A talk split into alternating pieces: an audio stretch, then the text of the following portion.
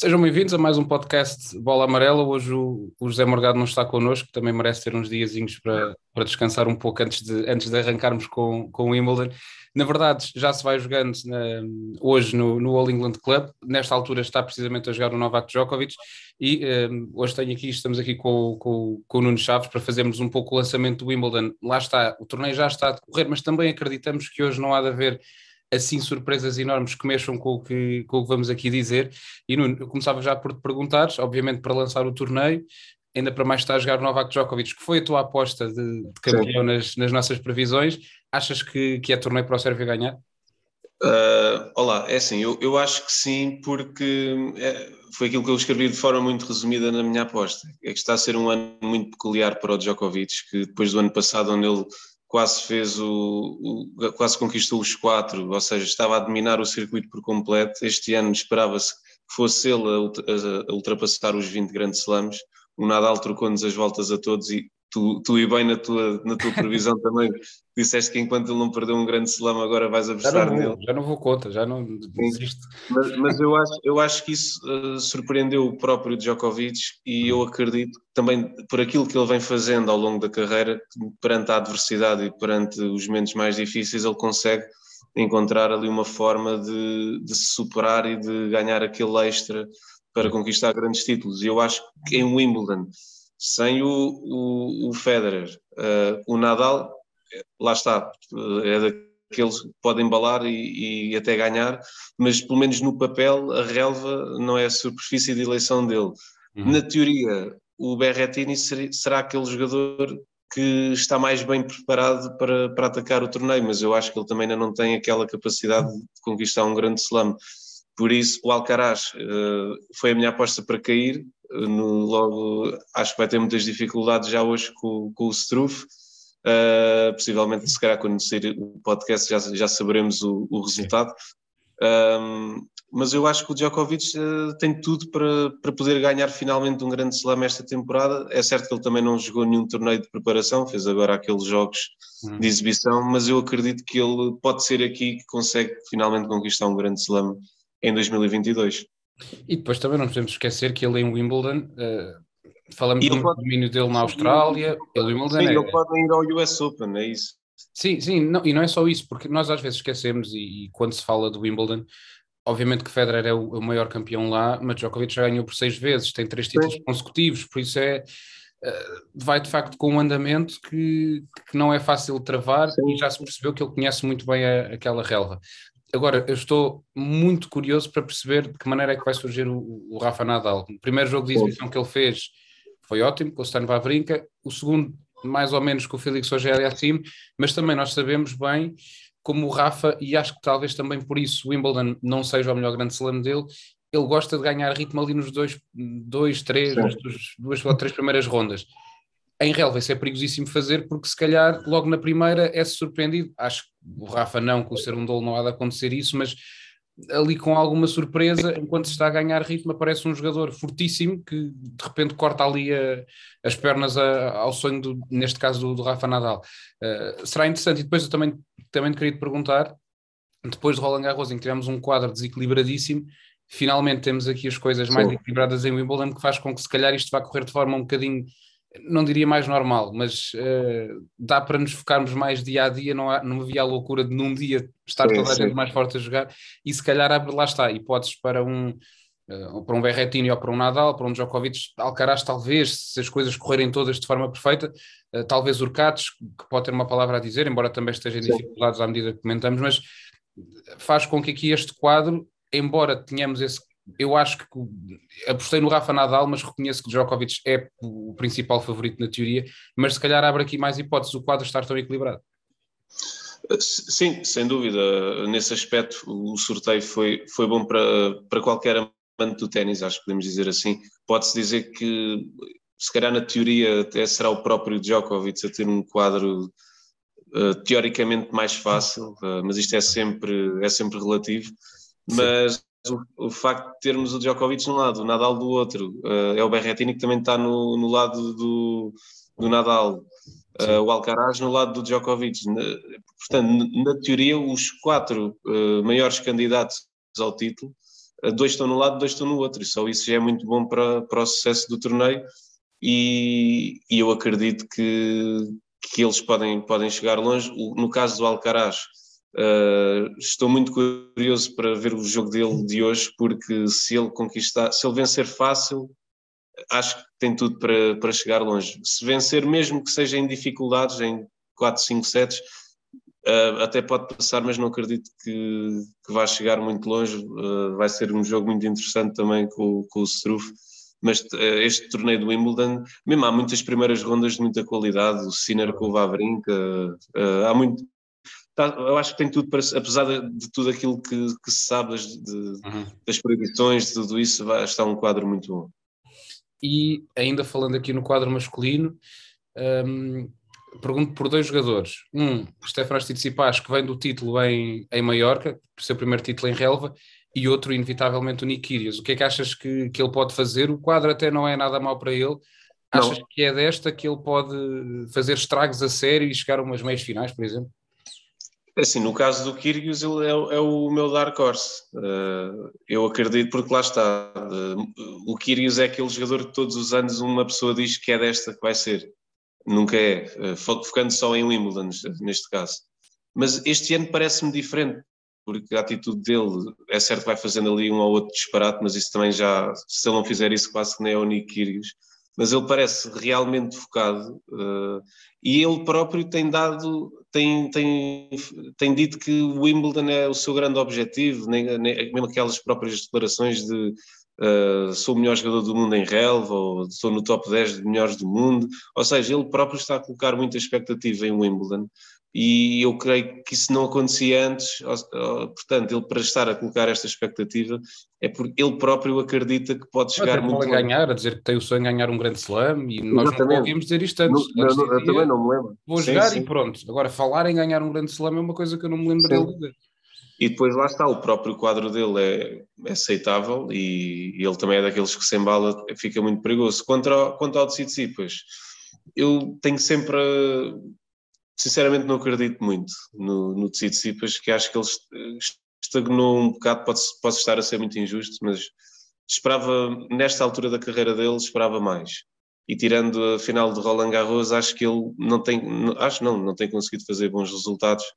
E este título de Maiorca pode dar ali alguma uma maior motivação, mas eu confesso se ele chegar à segunda semana eu já, já fico surpreendido. Até porque pode apanhar com o Kyrgios na terceira ronda. Pois, e eu não acredito que passe o Kyrgios. Exato. Não, é, é, sim, é, chegamos aqui a um ponto em que o Tsitsipas, estou aqui a olhar para o quadro, é o quarto cabeça de série, se defrontar o Kyrgios na terceira ronda, duvido que até para as casas de apostas seja favorito o Tsitsipas. Sim, muito dificilmente. Eles já jogaram em relva este ano e o Kyrgios ganhou. Exatamente, e acho que se calhar será favorito até por alguma margem. Agora, o que nunca sabe do Kyrgios é que se for preciso perde com o Krajinovic na segunda ronda. Pronto, claro, claro, Essa é a questão. Eh, quanto ao Tsitsipas... Um, ehm, não sei se concordas.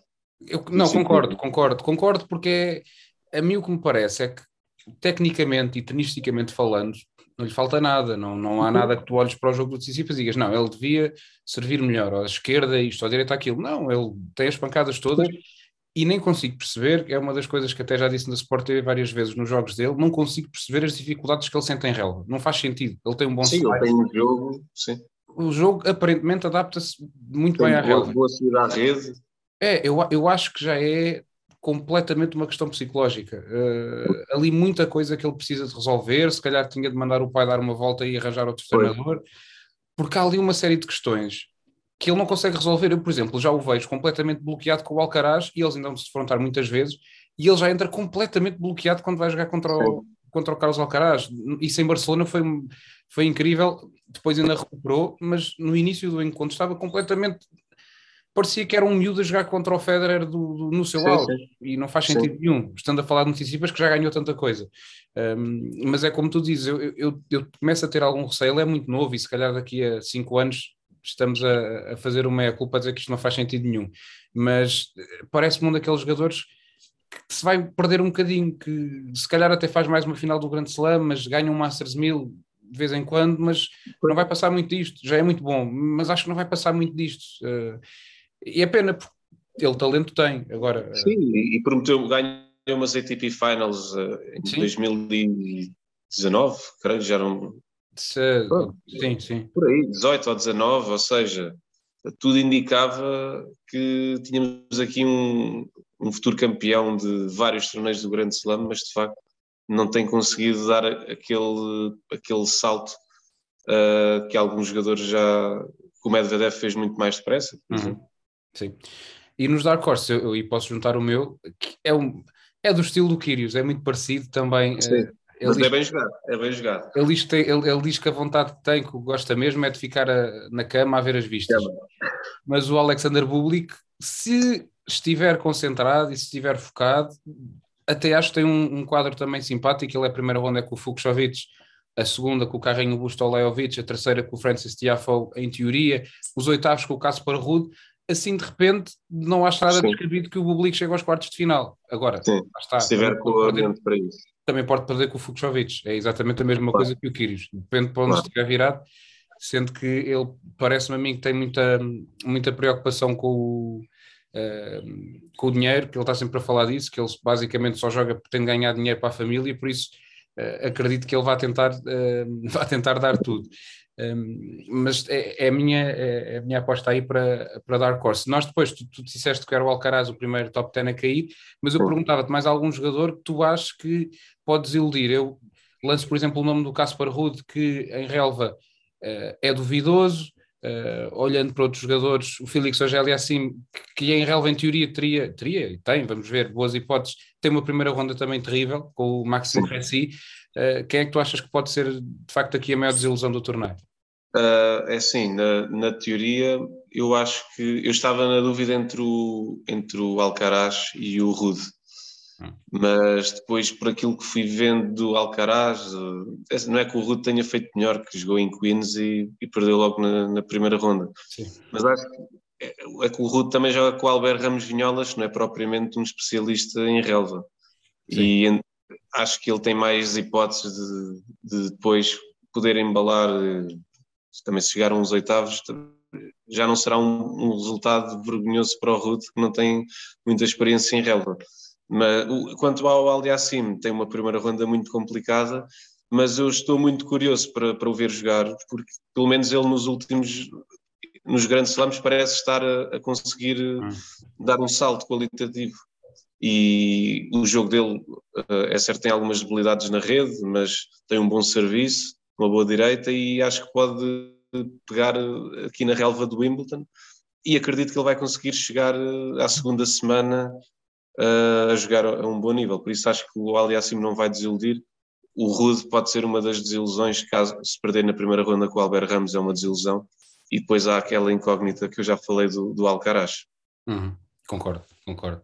E passando aqui para o, para o torneio feminino, há uma rapariga que, que tem dominado tudo, a Ega Swiatek, mas depois é um torneio que traz aqui muita coisa diferente, porque há também um dado de, de imprevisibilidade com a Iga dela não ter jogado em relva e ter feito aqui uma, uma pausa para descansar, mas também sabemos que ela consegue jogar bem em relva, o ano passado fez oitavos de final. Há o regresso da Serena Williams, há uma 11 Jabeur que diz que quer ganhar o Wimbledon e tem sido a melhor do, do resto, a melhor fora a Iga Swiatek.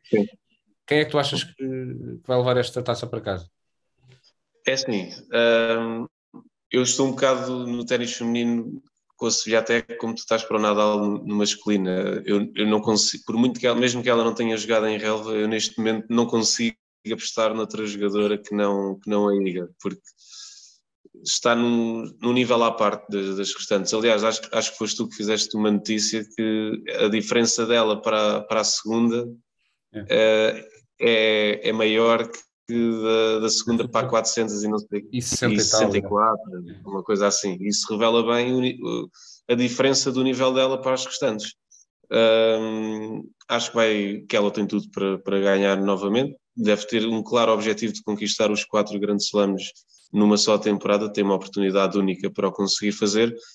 Quanto à Serena Williams, o, o Zé apostou nela para ganhar. Eu já há, algum, há alguns anos, em, em, alguns podcasts que também fazemos, e mesmo em conversas privadas, eu digo, de, eh, já para aí desde 2017, que eu digo sempre não acredito que a Serena volte a ganhar um, título do Grande Slam. Parece sempre que falta alguma coisa, pode estar embalada, mas depois falha sempre alguma coisa.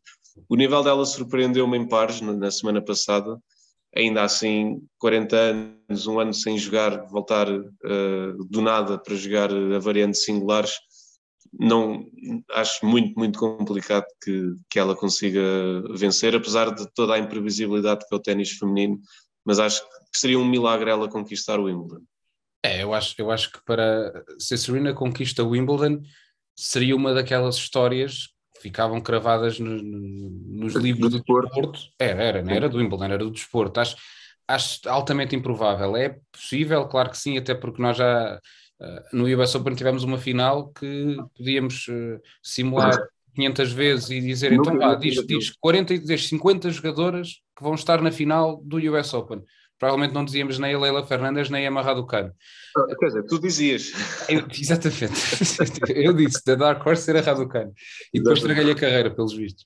Pois. Uh, mas uh, a Serena, eu, eu, acho, eu acho que a Serena um, em Wimbledon, por muito que o serviço lhe possa valer muitos jogos e que possa valer um par de encontros defrontar a Carolina Pliskova. A Pliskova nem é o, o pior cenário para ela, sim, sim. é um estilo de jogo que não mexe muito, mas apanha uma jogadora, mesmo que seja do nível mais baixo, mas começa a abrir ângulos, começa a fazê-la mexer. Sim, basta ser o mínimo consistente, basta apanhar é. uma jogadora um com um mínimo de consistência, começa a passar bolas. E... Eu, acho, eu acho, por exemplo, que se a Serena defronta, uh, por alguma razão, chegava ao pé da, da Iga Swiatek, eu acho que era completamente arrasada, porque a Sviantec começa a abrir ângulos, direita de esquerda e a atacar e slices Sim. e tudo. Acho que a Suína não tinha a mínima hipótese com, com a Iga Sviantec. Lá está, podemos estar enganados, porque o ténis feminino dá-nos sempre as voltas, mas eu acho que não é. Era uma história bonita, é verdade, era uma história bonita, e, e, mas eu acho também que ela está a voltar, e eu já disse isto no, no, no último podcast. Eu acho que ela está a voltar e voltou tão à pressa em Wimbledon eu não sei se acredito muito na história que foi em Roland Garros que decidiu e que foi. Eu acho que é também dar uma bicadazinha ao Moratoglu que decidiu desistir de ti, e fui para a Simona Alep e ela é, então vais ver, vou voltar e vou, vou mostrar que eu é que ainda sei. Eu acho que ainda, eu acho que também joga aí um bocadinho. A maneira como ela respondeu quando foi questionada sobre ele, disse, perguntaram-lhe como é que ia ser estar um grande slam sem Moratoglu e ela, ah, nem tinha pensado nisso, está a ser ótimo, está a ser maravilhoso, nem tinha pensado nisso. Portanto, é, sim, sim. Há ali uma, uma picardiazinha uma picardia, quase para ajustar, e eu acho que também foi um bocadinho por isso que ela voltou. Sim, eu, eu, eu concordo, e, e, ainda bem, porque se calhar se o Moratoglu não tivesse sido a vida dele, se calhar não tínhamos a, a Serena no, aqui em Wimbledon, e, e, e, lá está, dá logo outro mediatismo à modalidade, ao ténis feminino, é, é, bom para todos ela estar de volta, e vamos lá ver o que é que ela, o que é que ela vai conseguir fazer. Olhando aqui para as nossas apostas, portanto, eu, o Zé pôs a Serena, pus a Onze Jabeur a ganhar, estou curioso para ver o que é que ela pode fazer, já passou a primeira uhum. ronda, à medida que gravamos aqui o podcast. É, é, é, para mim é a segunda candidata. E, e nas Dark Horse, tu meteste uh, eu, a Serena? Sim, porque acredito que ela é, pode... É, é uma, é uma... Ela, ela chegar à segunda semana é perfeitamente possível. Sim, sim, é uma, é uma boa definição de Dark Horse, porque é, é uma jogadora que, que pode tudo. É, pode sim. correr muito bem, pode correr muito mal. Não acredito que ganhe, mas pronto, pode chegar longe. E, e, e, nós temos falado muito desta, desta jogadora, que foi a minha aposta do Zé para Dark Horse, a Beatriz Haddad Maia. O que sim. é que parece? Ela tem jogado nas horas, tem sido de facto uma temporada de relva incrível da, da Bia. Uh, ela também tem um quadro que até é simpático. Qual é que achas que é um cenário realista para ela poder sonhar em, em Wimbledon? É sim, eu acho que o nível que ela tem demonstrado, hum, claramente pode sonhar em chegar no mínimo uns quartos de final. A minha grande questão para, para a Bia uh, será ver como é que ela vai lidar agora com este novo mediatismo, hum. porque para, para o público brasileiro toda a gente sabia quem era a Bia, mas no público em geral do ténis, no ténis mundial, nem, muito, nem toda a gente sabia quem ela era, e ela agora, se não for a jogadora em melhor forma de, na relva, está lá perto, um, e está a jogar Wimbledon, Wimbledon, é, apesar de não dar pontos, é, é Wimbledon, é um torneio do Grande Slam, e é, para mim o grande desafio dela vai ser ver como é que vai lidar com, com esta pressão, entre aspas, de agora é uma jogadora a ter em conta. Vamos ver, acho que é a primeira vez onde ela está a lidar uma com uma situação assim. Sim, ela até agora foi para qualquer torneio do Grande Slam sempre qualquer coisa que fizesse era quase tá considerado um extra. E agora Sim. tem responsabilidade. Já fui posta, posta a jogar hoje num corte maior. Vamos ver como é que ela vai jogar contra a Iana Fett. Um, um corte maior, uh, mais responsabilidade, muito mais peso em cima dela. E por isso, uh, estou, mas estou muito curioso, porque de facto, como tu dizes, é, é, é difícil dizer que há outra jogadora em relva que esteja em melhor forma do que ela. Sabemos que, também que, o que isso significa, porque há, houve muitas que, não, que nem sequer pisaram a relva para, para superarem para o Wimbledon, mas isso não lhe tira o mérito e não lhe tira os jogos todos que ganhou, foram 12 consecutivos, perde só nas meias finais com a Petra Kvitova, um, e acho que pode ser uma das, das, boas histórias do torneio, e para o ténis brasileiro, de facto, está a ser um momento inacreditável. O que ela está a fazer já é a melhor brasileira de sempre no, no, ranking, no ranking WTA. A Maria Sterwan foi o número um, mas nos rankings antigos, quando ainda não era oficial. Eh, de facto está a ser uh, impressionante. Eu uh, sei que tu também tens de ir à tua vida, nós também temos de ir que nos pôr aqui a, a, informar tudo o que se está a passar sobre o Wimbledon, mas eu perguntava se tens aqui mais alguma nota, alguma, alguma aposta assim mais louca que tenhas para, para este torneio do Wimbledon. Aposta mais louca. Aposta mais louca. Não vais ver mais, não vais ver em mais dia nenhum. Não, acho que uma das, das desilusões, uh, creio que inevitavelmente será a EMA, uh, ainda para mais campeã do Grande Slam a jogar em casa, por tudo aquilo que ela tem feito, acho que é muito provável que vá logo na, na primeira, segunda ronda, ainda por cima não teve um quadro não. bom. Uh, quanto a possíveis surpresas, curioso para ver o, o, Murray, se bem que essa não é daquelas, não é um nome maluco para. Se, ah, hoje em dia. Sim, sim. Uh, que ele, colocou, ele estava a jogar muito bem até à lesão. Se não fosse a lesão, eu colocava-o para uns, uns, quartos no mínimo. Uh, agora com a lesão vamos ver. Uh, e pronto, acho que, acho que é também agora com, com, com a primeira ronda vamos ver começar a perceber um pouco mais do nível de, dos jogadores e das jogadoras. Uh, e já, faço algumas, já fazemos algumas apostas malucas, por isso, para depois não, não correr tudo tão mal, prefiro para ficar tudo ao lado. Vou jogar, vou jogar à defesa. Muito bem, pronto, está tudo, eh, tudo contado deste lançamento do Wimbledon, obviamente já com o torneio a decorrer. Voltaremos na próxima segunda já com, já com mais para falar, com desilusões, com surpresas. Vamos perceber também se o que estivemos aqui a dizer foi tudo ao lado ou alguma coisa conseguimos acertar aqui em alguma, em alguma previsão.